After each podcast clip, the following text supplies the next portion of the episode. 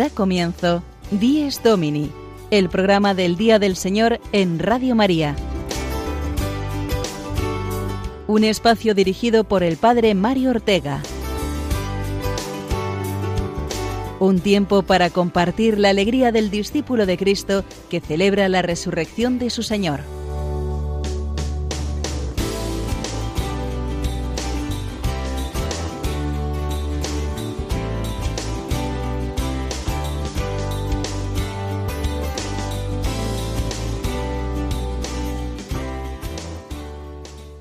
Buenos días y feliz primer domingo del mes de julio, queridos oyentes.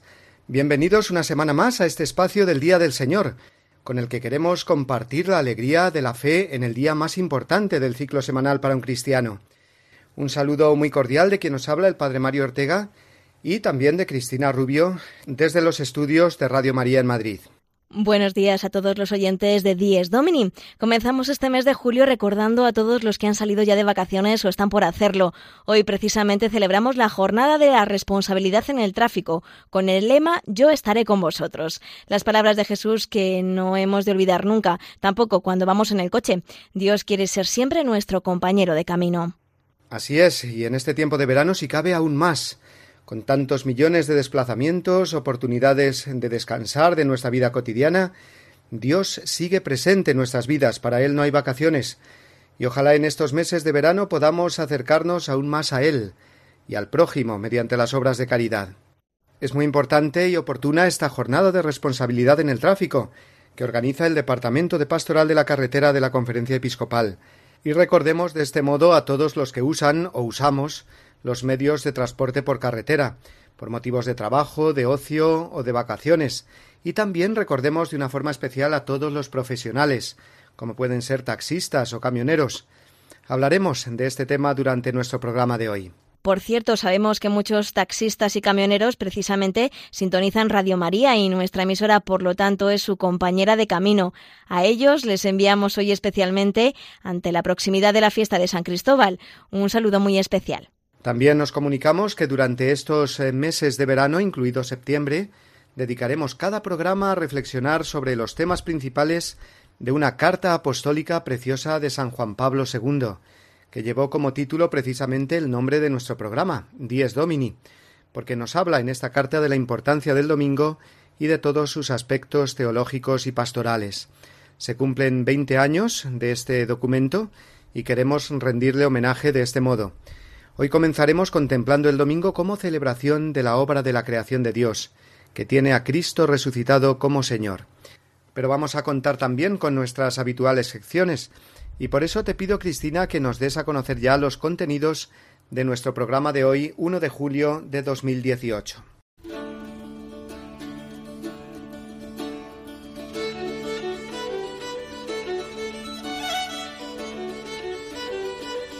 Nuestro Dies Domini de hoy, además de incluir esas reflexiones sobre el domingo y la creación de Dios, contará con nuestras habituales secciones. La noticia semanal desde Roma, una vez más centrada en el contenido de la catequesis del Papa sobre los mandamientos.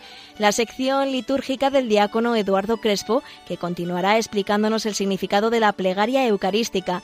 Seguidamente nos acercaremos a la palabra de Dios con la ayuda de Sonia Ortega. También será el turno hoy del padre Juan Triviño, con sus historias con historia, para finalmente escuchar la entrevista de la semana en la sección Firmes en la Fe, hoy realizada por María José Vaquero, responsable de la Asociación de Ciegos Católicos Españoles.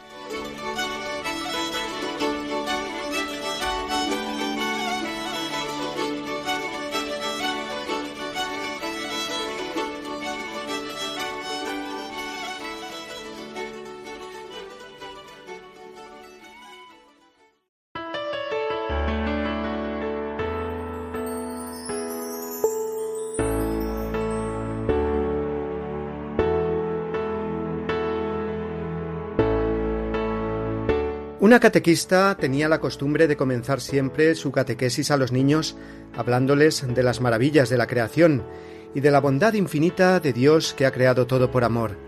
Todas las semanas les enseñaba fotos de la belleza de todo lo que existe, el mar, las estrellas, las montañas. Tocaba un día seguir la explicación a los niños eh, con el significado del año litúrgico, las distintas solemnidades y fiestas que celebramos a lo largo del ciclo anual, y escuchó con perplejidad la pregunta que le hacía un pequeño de nueve años. ¿Y qué día celebramos que Dios creó el mundo? le preguntó. La cuestión no era fácil de responder, porque realmente no hay una fiesta de la creación en todo el año. Sin embargo, la catequista, con mucha experiencia y sentido de fe, le contestó, Mira, los cristianos celebramos la creación de Dios cada domingo, porque todo lo que Dios creó quedó terminado con toda su belleza el día en que Jesús resucitó.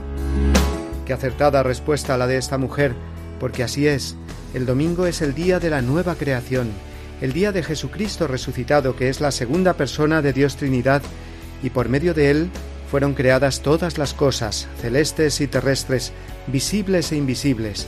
Todo fue creado por él y para él, como escribe San Pablo a los colosenses.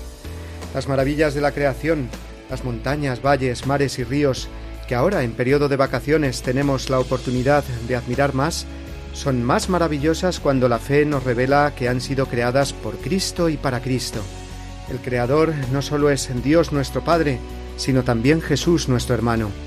Por medio de la palabra se hizo todo, y sin ella no se hizo nada de lo que se ha hecho, nos dice San Juan.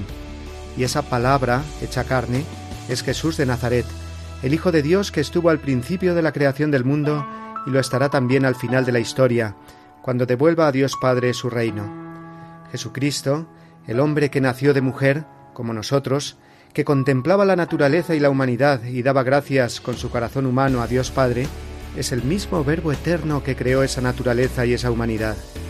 Al comienzo de la historia vio Dios que todo era bueno, creó todo bueno. El mundo es bueno en la medida en que permanece vinculado a sus orígenes, y llega a ser bueno de nuevo después que el pecado lo ha desfigurado, gracias a la nueva creación obrada por Cristo. Todo lo creado es entonces doblemente bueno, porque además de creado, ha sido redimido. Y cada domingo celebramos a Dios Creador porque celebramos a Cristo resucitado, Señor del universo.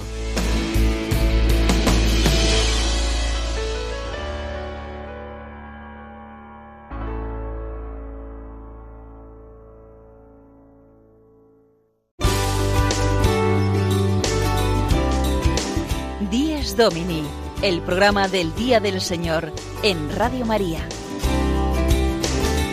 Un tiempo para compartir la alegría del discípulo de Cristo que celebra la resurrección de su Señor.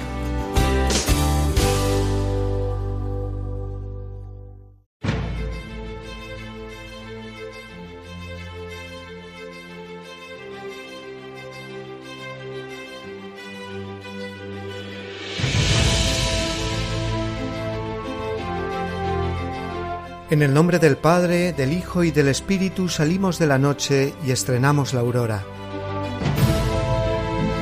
Saludamos el gozo de la luz que nos llega resucitada y resucitadora. Tu mano acerca el fuego a la tierra sombría y el rostro de las cosas se alegra en tu presencia. Si la veas el alba igual que una palabra, tú pronuncias el mar como sentencia. Regresa desde el sueño el hombre a su memoria, acude a su trabajo, madruga a sus dolores.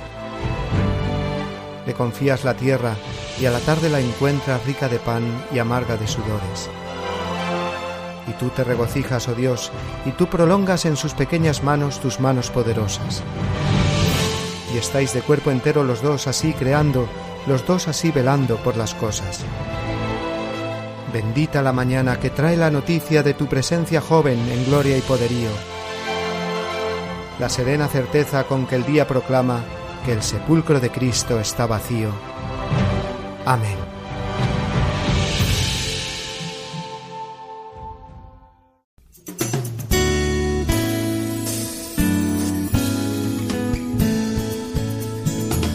Iglesia desde Roma. La noticia semanal desde la ciudad eterna.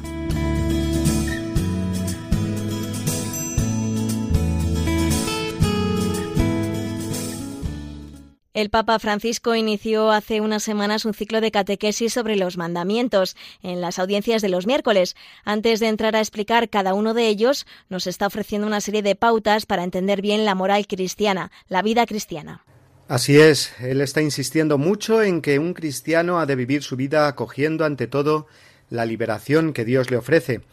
El Papa prosiguió su ciclo de catequesis dedicadas a los diez mandamientos y se centró sobre el tema El amor de Dios precede la ley y le da sentido. En su intervención exhortó a todos a hacer siempre una oración de liberación, que como un grito de auxilio llegue a Dios, quien nos libera. Esto significa también ser agradecidos, vivir con alegría y ver las cosas que Dios ha hecho en la vida de cada uno. La vida cristiana no es simplemente un obedecer normas y cumplir deberes, tampoco depende solo de nuestra fuerza de voluntad, sino que es una respuesta agradecida a un Padre generoso que nos ama y nos libera. Esto dijo textualmente el Papa Francisco este pasado miércoles en la Plaza de San Pedro. Pero vamos a escuchar las palabras del mismo Santo Padre, el resumen que hizo en español de esta catequesis al final de la audiencia. Queridos hermanos y hermanas, el texto de los diez mandamientos está precedido por una frase que pone de manifiesto la generosidad de Dios, recordando que Dios liberó a su pueblo y lo sacó de la esclavitud. Es una muestra más de que nuestro Dios primero salva y después nos pide confianza. Desde esta perspectiva, la vida cristiana no es simplemente un obedecer normas ni cumplir deberes. Tampoco depende solo de nuestra fuerza de voluntad, sino que es una respuesta agradecida a un Padre generoso que nos ama y nos libera. Un corazón que ha sido tocado por el Espíritu Santo es agradecido y recuerda la bondad de Dios y los muchos beneficios que ha recibido de Él. Si alguien no ha hecho todavía experiencia de la acción liberadora de Dios en su vida, necesita elevar su grito al Padre como hizo el pueblo de Israel. Él siempre escucha el lamento de sus hijos y los libera. Nosotros no podemos salvarnos únicamente con nuestras propias fuerzas, pero podemos gritar pidiendo ayuda. Esto es ya una forma de oración que brota de lo que en nosotros existe de oprimido y necesitado de libertad. Dios escucha siempre nuestro grito, pues Él nos ha llamado a vivir como hijos libres y agradecidos, obedeciendo con alegría a aquel que nos ha dado mucho más de lo que nosotros podemos darle. Los invito a que recordando todo lo bueno que Dios ha hecho en ustedes, respondan con libertad y alegría a la llamada de Dios que nos ama y nos libra de nuestras esclavitudes para que podamos vivir como sus hijos amados. Que Dios los bendiga. Muchas gracias.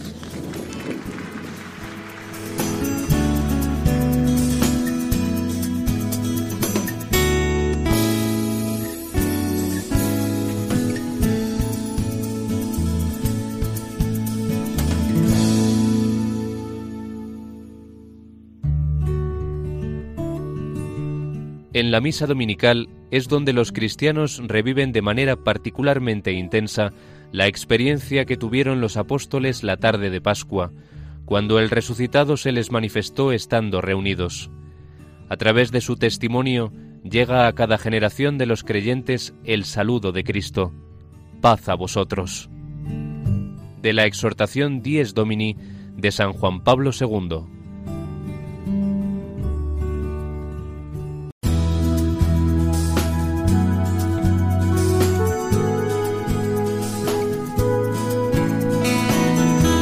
Celebramos nuestra fe, el apunte litúrgico semanal a cargo de Eduardo Crespo.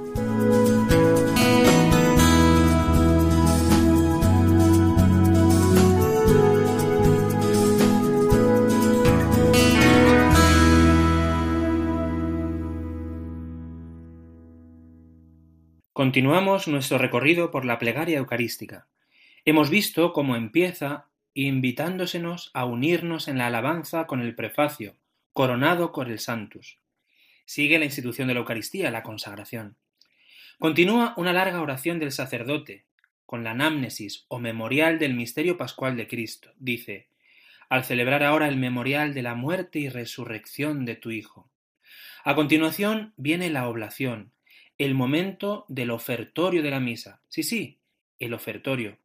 Es verdad que no muy acertadamente llamamos ofertorio a la presentación del pan y del vino, pero la verdadera ofrenda que se ofrece en la Eucaristía es el pan de vida y el cáliz de salvación, como decimos en la plegaria eucarística segunda, o en la tercera, dirige tu mirada sobre la ofrenda de tu iglesia y reconoce, reconoce en ella la víctima por cuya inmolación quisiste devolvernos tu amistad.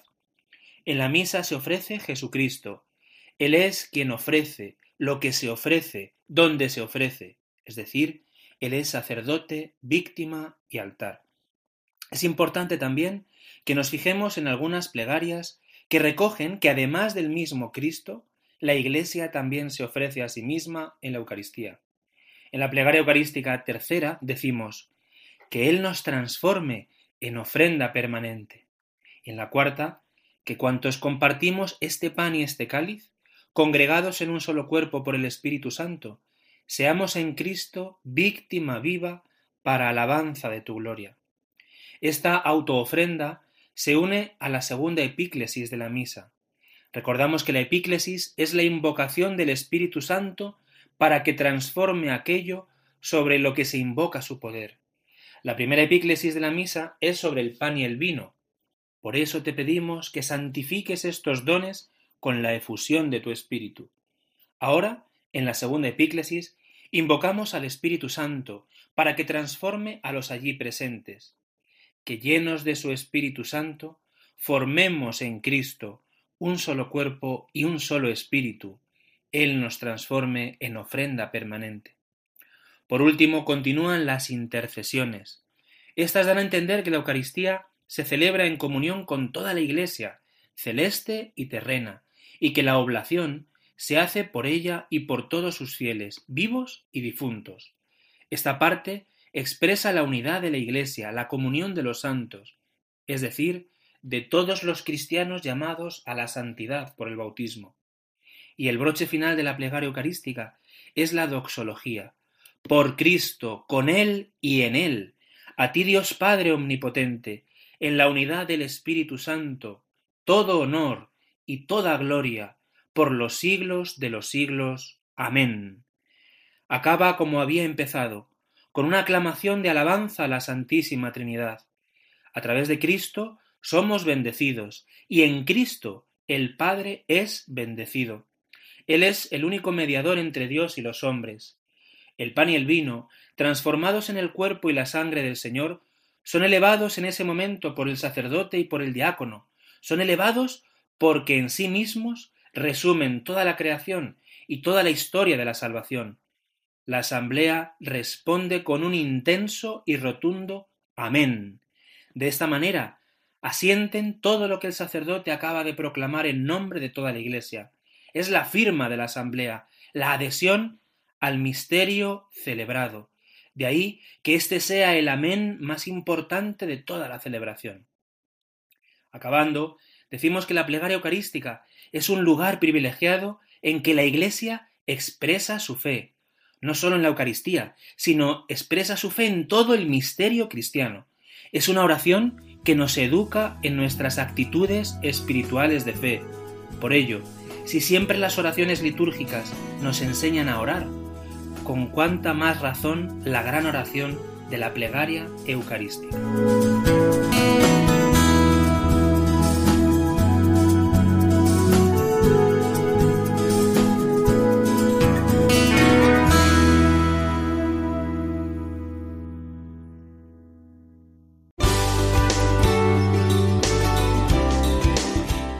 Domini, el programa del Día del Señor en Radio María. Un tiempo para compartir la alegría del discípulo de Cristo que celebra la resurrección de su Señor.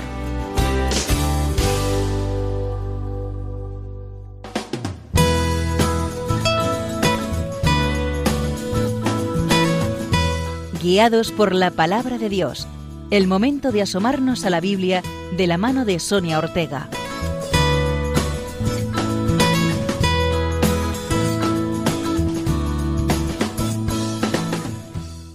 Días, queridos oyentes de Radio María. Nuestra sección de hoy la vamos a dedicar a algo muy práctico, cómo orar con la Sagrada Escritura. Esta acción cotidiana, tan importante en la vida de un cristiano, a veces no resulta tan sencilla. Como bien sabemos, la Sagrada Escritura es un libro inspirado por Dios, que encierra infinitas riquezas para nuestra fe y nuestra vida. Cada texto contiene una sabiduría que no se limita simplemente a las palabras escritas. Por eso es necesario, en primer lugar, invocar al Espíritu Santo.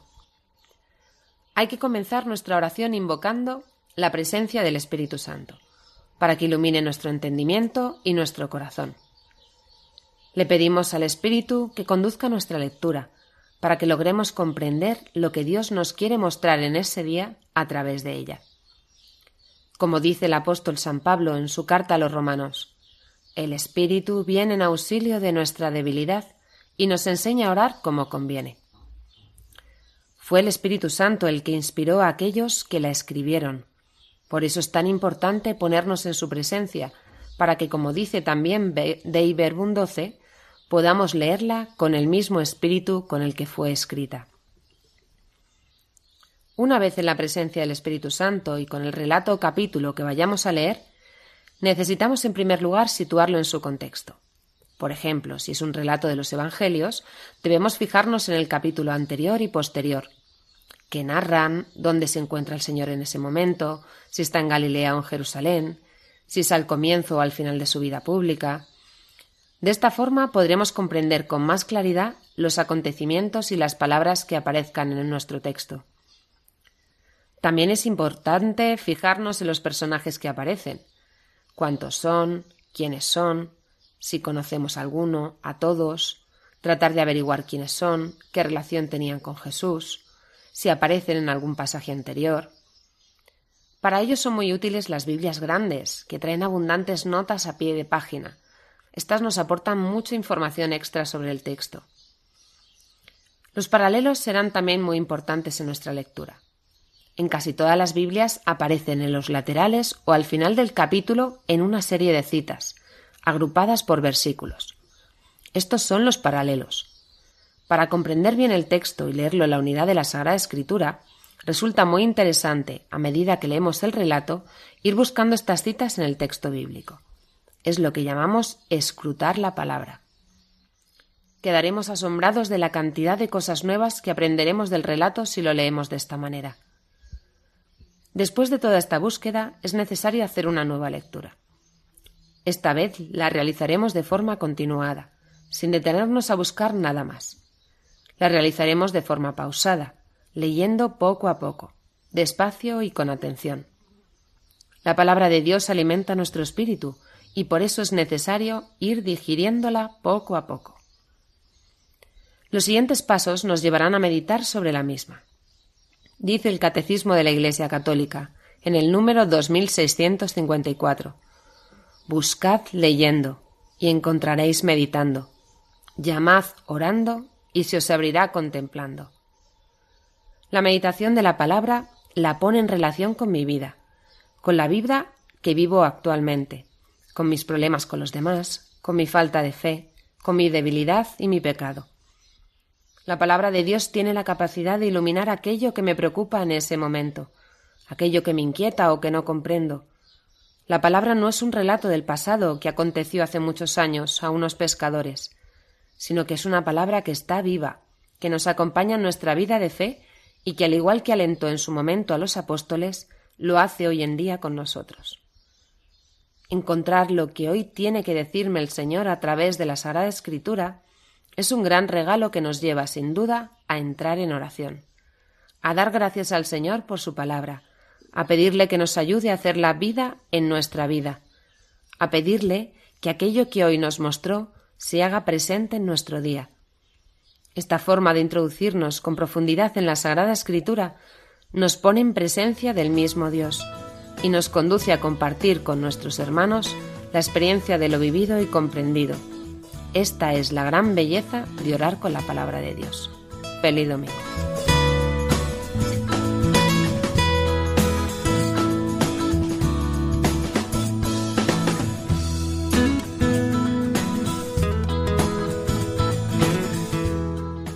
Coincidiendo con el gran éxodo vacacional del verano, la Iglesia celebra hoy la jornada de responsabilidad en el tráfico.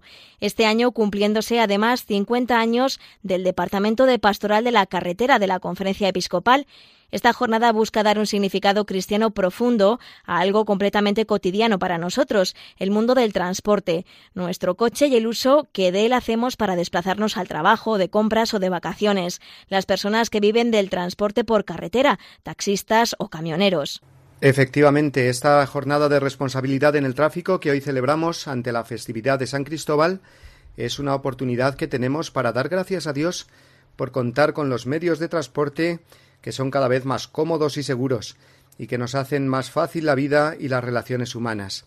En los medios de transporte y en el uso diario que hacemos de ellos está el hombre, está la vida humana, millones de vidas humanas que circulan por calles, carreteras y autopistas, millones de historias personales que se cruzan en cada rotonda o plaza cuántas horas pasadas al volante, cuántos atascos diarios quizás, cuántos momentos de gozo cuando al cerrar las puertas del vehículo en el lugar de destino hemos podido abrazar a nuestro ser querido, pero a la vez también cuánto sufrimiento sobrevenido en un segundo de distracción e imprudencia, cuando la vida humana se trunca de un plumazo en la carretera y con ella finaliza una historia personal y se destroza una familia. Como vemos, el mundo de los medios de transporte está íntimamente relacionado con la vida humana, con las relaciones humanas tejidas a base de gozos, de esperanzas y también de dolores. Este año la jornada de responsabilidad en el tráfico lleva como lema las palabras de Jesús Yo estaré con vosotros todos los días. Eh, ¿Qué tiene que ver esto con el tráfico y el transporte? Pues eh, mucho, porque quiere decir que Él, Dios, quiere ir también con nosotros cuando vamos en el coche y que acordarnos de él en ese momento es fundamental.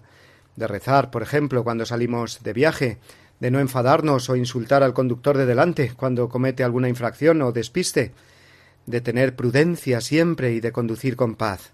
Es verdad, sentir a Dios a nuestro lado nos ayudará a valorar infinitamente nuestra vida y la de los demás y por lo tanto a ser prudentes, serenos y amables.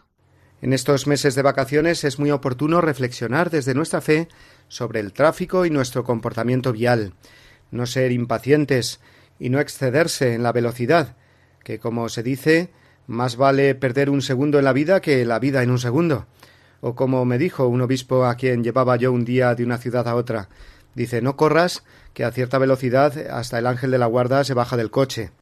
Pues ojalá que en estos meses de millones y millones de desplazamientos por carretera bendigamos mucho a Dios desde el interior de nuestros vehículos, yendo solos o con la familia o amigos, haciendo a Jesús un compañero más de viaje, ya que Él nos dijo yo estaré con vosotros todos los días.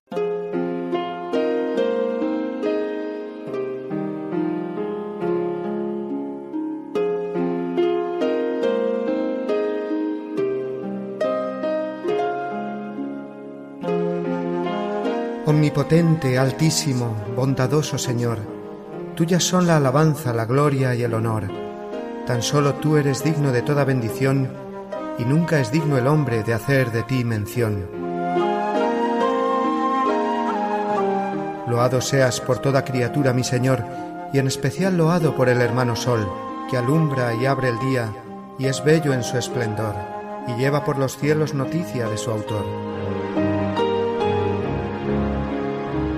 Loado seas por toda criatura, mi Señor, y en especial loado por el hermano Sol, que alumbra y abre el día, y es bello en su esplendor, y lleva por los cielos noticia de su autor. Y por la hermana Luna, de blanca luz menor, y las estrellas claras que tu poder creó, tan limpias, tan hermosas, tan vivas como son, y brillan por los cielos, loado mi Señor. Por la hermana agua, preciosa en su candor, que es útil, casta, humilde, loado mi Señor. Y por el hermano fuego, que alumbra al irse el sol, y es fuerte, hermoso, alegre, loado mi Señor. Y por la hermana tierra, que es toda bendición, la hermana Madre Tierra que da en toda ocasión las hierbas y los frutos y flores de color, y nos sustenta y rige. Loado mi Señor.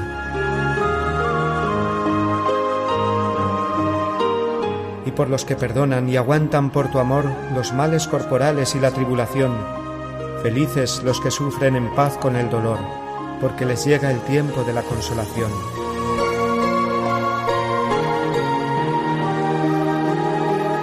Y por la hermana muerte, Loado mi Señor, ningún viviente escapa de su persecución. Ay, si en pecado grave sorprende al pecador, dichosos los que cumplen la voluntad de Dios. No probarán la muerte de la condenación. Servidle con ternura y humilde corazón. Agradeced sus dones, cantad su creación. Las criaturas todas, load a mi Señor. Amén.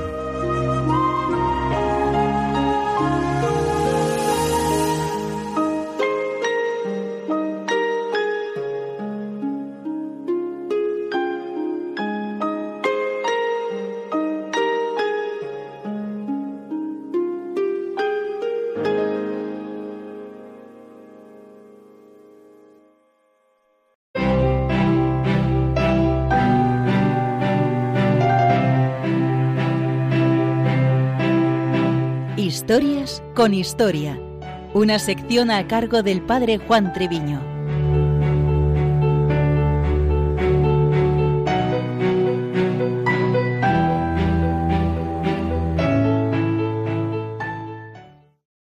El inicio del mes de julio supone frecuentemente un cambio en la vida social. Particularmente el fin del curso escolar hace que los usos y costumbres tengan que adaptarse a una nueva realidad. A ello se une el previsible calor de estas fechas en nuestro país, junto con la programación laboral de las vacaciones estivales, aunque últimamente se van asentando otras costumbres, como el espaciar más esos tiempos a lo largo del año. De una u otra forma, es tiempo propicio de cambio de situaciones históricas personales que, lejos de alejar de unos aspectos positivos y saludables, invitan a profundizar en otras actividades de verdadero crecimiento humano, en todas sus dimensiones, corporal, humano, social, religioso. Quien más o quien menos se acercará en estos días a lo que llamaríamos genéricamente la naturaleza. Desde la misma creación, el hombre puede experimentar las huellas del Creador. Así lo manifiesta el mismo San Pablo, cuando argumenta que las obras de Dios son palpables a los propios sentidos, y sólo las mentes ciegas negarían cómo todo proviene de una mano creadora y buena. Es cierto que también la creación se vio herida por la envidia del diablo y el pecado de los hombres, pero ya en Cristo puede tener lugar la nueva creación hasta el fin del mundo, con los nuevos cielos y la nueva tierra. En la historia de la Iglesia, ésta se ha ido desarrollando como el grano de mostaza en todo tipo de realidad humana. Recordemos que el cristianismo de los primeros siglos tenía un carácter eminentemente urbano. La fe se fue transmitiendo por puertos y ciudades, por el transporte y los misioneros. El primer tejido del imperio romano propició la conversión del mundo antiguo, algo que se transformó con las denominadas invasiones bárbaras, particularmente desde el siglo IV. El dominio del hombre sobre la creación por obra de las ciudades se volvió hacia los campos a lo largo de la Edad Media. De la contemplación de jardines romanos o fuentes o lugares de esparcimiento se volvió una nueva realidad más insegura, con saqueos, guerras, luchas y la difícil administración de la tierra. El feudalismo dividió al mundo antiguo entre los que rezaban, los que luchaban y los que trabajaban. Una sociedad más rural se abrió a la contemplación monacal, los monjes, con el precedente de los desiertos, buscaban en el silencio y la soledad la vida divina, introduciendo con fuerza el elemento esencial de la vida consagrada junto a la jerarquía y los fieles laicos allí donde vivían su fe. San Benito en Occidente unificó bajo el ora et labora una forma peculiar de relación con lo creado. el dominio de la tierra para el sustento, el sentido del trabajo y el culto a Dios, matices más culturales o manuales, fueron propiciando nuevos surcos históricos, como el monasterio de Cluny en el siglo IX o las comunidades cistercienses o nuevas fundaciones ya a partir del siglo XI. El surgimiento de las órdenes mendicantes entró con fuerza en esos siglos con la recuperación de la vida urbana. Nos hemos detenido más un poquito en una breve descripción histórica del surgimiento de la vida religiosa más contemplativa porque recoge una hermosa vista en la contemplación de Dios a través de la creación. Por eso, los desiertos, monasterios, ermitas o enclaves y santuarios fuertemente devocionales suelen estar erigidos en parajes que ayudan al silencio, al recogimiento e incluso a las buenas panorámicas. Algunas pistas concretas nos pueden ayudar. En primer lugar, ser dueños del tiempo, pero al servicio de la creación. Hemos sido creados para amar y ser amados. El concilio de Nicea, en el 325, introdujo por influjo cristiano el domingo como día del descanso laboral en el tiempo veraniego no dejarnos atar por la herida del pecado en la obra de Dios, sino aprovechar bien el tiempo, aunque sea en un saludable descanso. Pecar no es descansar. En segundo lugar, pudiéramos experimentar la riqueza de esa libertad en la vertiginosa vida urbana. Acercarse a la naturaleza con sosiego y descanso nos ayudará a acercarnos al Creador. San Juan Pablo II disfrutaba y amaba en la montaña, San Francisco predicaba por campos y aldeas, hasta con solo caminar con el hábito de la pobreza. Los misioneros de la primera evangelización de América, gran parte de ellos mártires, abrieron caminos nuevos hasta en la geografía más dificultosa. En tercer lugar, acercarnos también a la historia precedente que ha llenado nuestro suelo de cultura y fe. Tantos monasterios, santuarios, eremitorios vidas de santos que están ligadas a comarcas o parajes, conocer y agradecer. Finalmente, para no pecar de cierto arqueologismo, tomar nota para el curso escolar o pastoral de iniciativas no muy complejas para animar en la evangelización o propuestas ante la sociedad actual, especialmente con niños o jóvenes, rutas, itinerarios, llamadas vocacionales, el verano es tiempo propicio de convivencia, campamentos o encuentros también más festivos y alegres, pero no olvidarlo también como una posibilidad para el curso o el tiempo ordinario. Aprovechemos este tiempo santo en descansar en el Señor y en la verdadera alegría humana. Feliz domingo, día del Señor.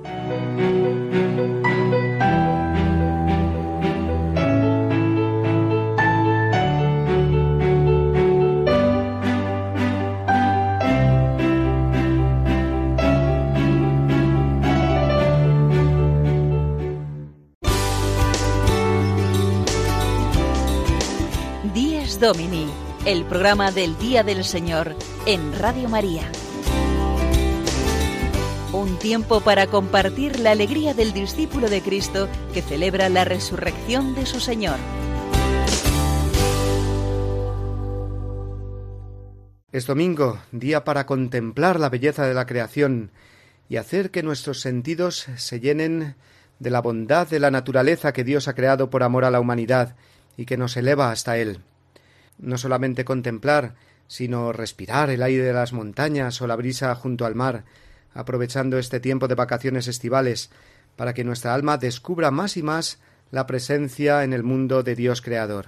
La contemplación de la creación nos lleva a descubrir igualmente que este mundo Dios lo ha puesto en nuestras manos, que no estamos llamados solamente a habitarlo, sino a construirlo, convirtiéndonos en colaboradores de Dios.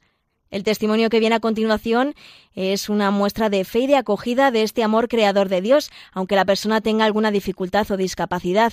Escuchemos la entrevista que esta semana nos trae el padre Juan Francisco Pacheco en la sección Firmes en la Fe.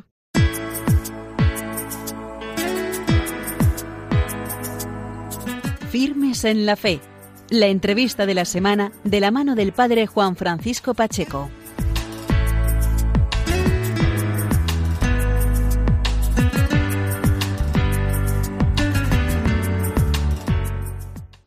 Buenos días amigos de Radio María, bienvenidos una vez más a este espacio de la radio, la entrevista de la semana en este primer domingo de julio. Eh, la entrevista de este domingo va destinada a una persona que forma parte de CECO. CECO es la Asociación de Ciegos Católicos Españoles. Tenemos al otro lado del teléfono a María José Vaquero, que es una toledana que forma parte mm, de la Junta Directiva de la Asociación de Ciegos Católicos Españoles. Y ella vive su fe en una parroquia de la ciudad de Toledo, en la parroquia de San Ildefonso. Saludamos a María José. Buenos días, María José.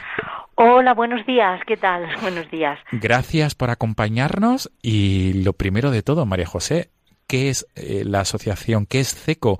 Eh, ¿cómo, ¿Cómo empezó a funcionar? Y si no me equivoco, si no me equivoco, habéis cumplido este año 25, ¿no? Habéis, habéis celebrado este año las bodas de plata, 25 años. Efectivamente, eh, precisamente pues hemos celebrado nuestros 25 años. Eh, CECO, pues nuestro lema fundamental es oración, formación y servicio. Nuestros objetivos, ante todo, es ayudarnos unos a otros, compartir nuestras experiencias de fe, acercarnos a Jesús, vivir nuestra fe, por un lado desde personas con discapacidad visual y por otro incluidos en las diferentes diócesis, en las diferentes parroquias, formando bueno pues parte eh, pues pues parte activa de la Iglesia Católica. Muy bien, María José, ¿cómo las personas que tenéis discapacidad visual, cómo intentáis vivir la fe pues bueno, nosotros realmente las personas de CECO, ciegos católicos, tenemos una gran fe en Jesús. Creemos que, que Él es nuestra luz, nuestra luz. Eh, lo que se ve, lo que se ve está principalmente, se ve con los ojos del corazón, como si dijéramos, no es un tópico, es verdad yo como discapacitada visual y, los socios de, la Asociación de Ciegos Católicos de CECO así lo sentimos, vivimos nuestra fe, eso nos da fuerza pues para superar las dificultades que, que, nos, que de hecho pues a veces nos acarrea nuestra discapacidad visual. Entonces nosotros, nuestra esperanza es Jesús, nuestra fe en Él y así pues por, eso es tan importante la oración para acercarnos a, él precisamente para que nos dé salud esa esperanza. Y luego pues el servicio el compartir el compartir nuestras experiencias el ayudarnos el, el pues bueno pues, pues pues el apoyarnos unos en otros el vivir el amor al prójimo en nosotros en nosotros mismos y hacia los demás con, con esa con esa ayuda mutua con esa ayuda mutua que, que, que, nosotros pues nos aportamos desde desde CECO. Qué bien. María José, ¿cuál es tu pasaje evangélico preferido? Pues mi pasaje evangélico preferido es aprender de mí que soy manso y humilde de, de corazón. Creo que tenemos que ser humildes, tenemos que saber aceptar nuestras limitaciones, nuestras dificultades, porque si las aceptamos pondremos los medios para superarlas. Y, y también lo que me gusta mucho es que mi yugo es suave y mi carga es ligera, pues porque, como dice Jesús, ¿no? Pues, por mucho que, que, que, que tengamos, que, que por muchas dificultades, por, muchos tropiezos que nos dé la vida, pues eh, tenemos esta esperanza en Jesús que nunca nos va a dejar de su mano y siempre pues nos va nos va a, nos ama tanto que realmente no nos va a abandonar y esas dificultades pues con esa esperanza que tenemos en él pues tenemos que luchar para que precisamente nos hagan crecer esas dificultades que cada día se nos puedan ir presentando en la vida. Qué bien. Y, un, un poco para que los oyentes de Radio María eh, se puedan situar, ¿cómo vivís la formación los, los miembros de CECO?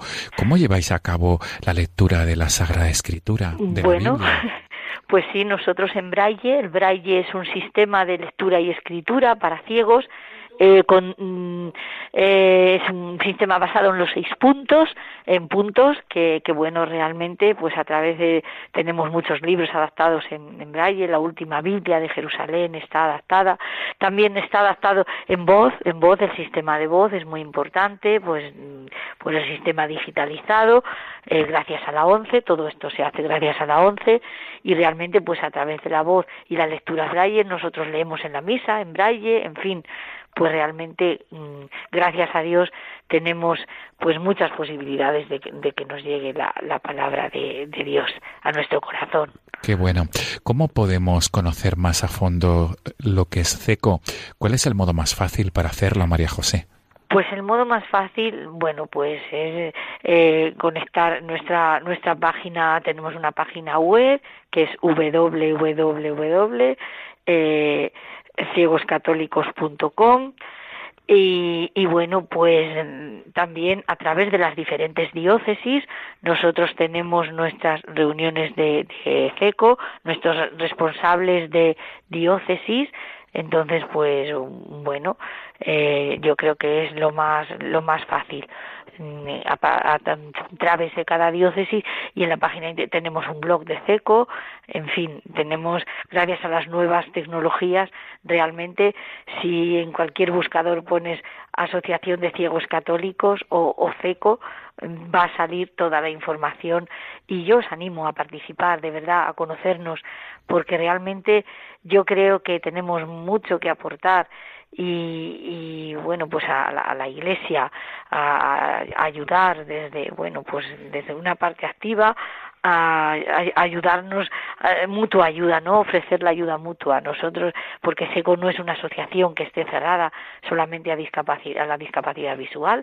También puede pertenecer cualquiera que no sea discapacitado visual a, nuestra asociación, colaborar con nosotros, en fin, somos una asociación abierta, dispuesta a ofrecer formación y servir pues a, parroquias, diócesis, colegios, eh, pues para que nos conozcan, para saber cómo tratarnos, para realmente incluirnos en la Iglesia como, como personas activas que, que somos de la Iglesia Católica y que tenemos mucho que aportar a ella. Pues con tu permiso repito la, URL de la página web que es www.ciegosespañolescatólicos.com. Para terminar, María José, por favor, me gustaría que te dirigieras a, a las personas que esta mañana nos estén escuchando y que tengan discapacidad visual y también a sus familias. ¿Cuál es tu mensaje para ellos? Pues mi mensaje es de esperanza. Mi mensaje ante todo a las familias pues de apoyo, de apoyo a las personas mm, con discapacidad visual, porque muchas veces cuesta aceptar, sobre todo si te has quedado ciego pues de adulto mm, o bueno, también si tienes un niño ciego, cuesta aceptarlo, al principio no es fácil, porque realmente pues claro, son dificultades que hay que afrontar, pero bueno, apoyar es muy importante, apoyar y aceptar y sobre todo pues dar, eh, tener esa fe, esa fe en, Jesús que, que es el que nos va a dar la luz para, para poder sobrellevar. Y a las personas, a, los, a los discapacitados visuales, pues igual que os acerquéis a nosotros, os acerquéis a CECO, de verdad, hacemos unas convivencias nacionales que están muy bien todos los años, tenemos la oportunidad en cada diócesis, tenemos reuniones presenciales, tenemos reuniones por WhatsApp también, eh, tenemos, o sea, contactos por WhatsApp, tenemos reuniones por Skype, por Skype, bueno, un programa nuevo ahora que se llama Tintal, pero vaya, es un, parecido a Skype, en fin, hay infinidad de formas de acercarse y de verdad que, que Jesús es nuestra luz y que nosotros entre todos pues nos ayudamos y os animamos a contactar con, con nosotros de verdad. María José Vaquero, vocal eh, de formación en la Junta Directiva Nacional de la Asociación de Ciegos Católicos Españoles, de CECO. Mil gracias por acompañarnos en esta mañana de domingo 1 de julio y sobre todo enhorabuena por estos 25 años, por estas bodas de plata de CECO y todo lo mejor para tu trabajo y tu colaboración en esta Asociación de Ciegos Católicos Españoles. Pues que así sea y gracias a, también a usted, don Juan Francisco, y que Dios nos ayude a cumplir nuestra misión. Y desde aquí también un saludo especial a todos los oyentes de Radio María que tengan discapacidad visual, María José, con eh, tu mensaje y que sepan que esta también es su casa, la casa de ellos, la casa de la Virgen, también tiene un recuerdo especial y una sintonía especial con las personas con discapacidad visual. María José, hasta pronto Y feliz, y feliz día del Señor. Pues nada, muchísimas gracias, muchísimas gracias y encantada de haber estado con todos vosotros. Hasta pronto, María José. Adiós, buen día tengamos en Jesús. Amigos de Radio María, nos despedimos y nos volveremos a encontrar el próximo domingo Dios mediante. Hasta entonces, feliz día del Señor.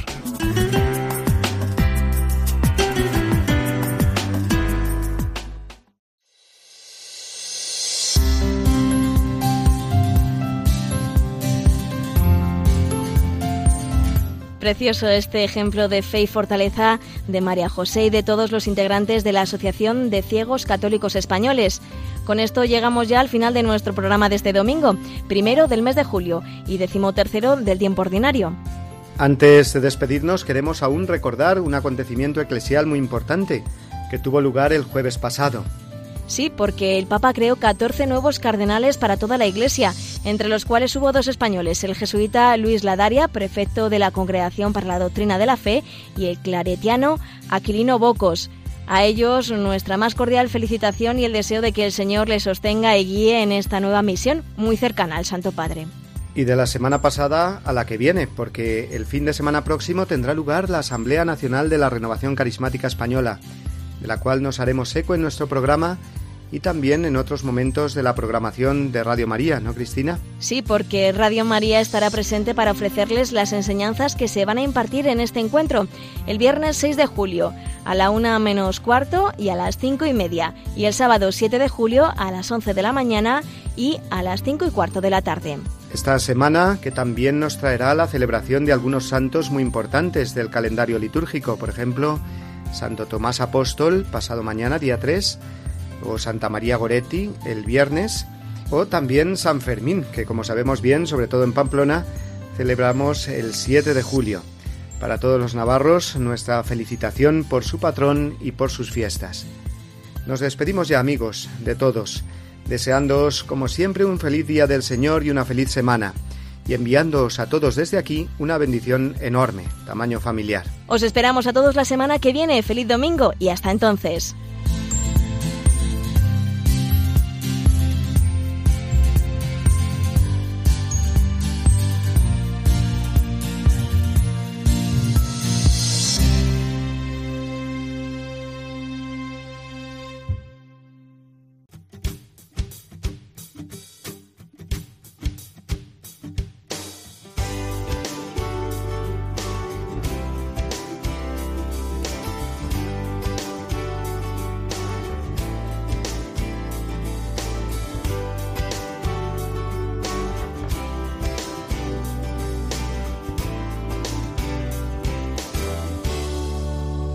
Así termina Dies Domini, el programa del Día del Señor en Radio María. Un espacio dirigido por el Padre Mario Ortega. Un tiempo para compartir la alegría del discípulo de Cristo que celebra la resurrección de su Señor.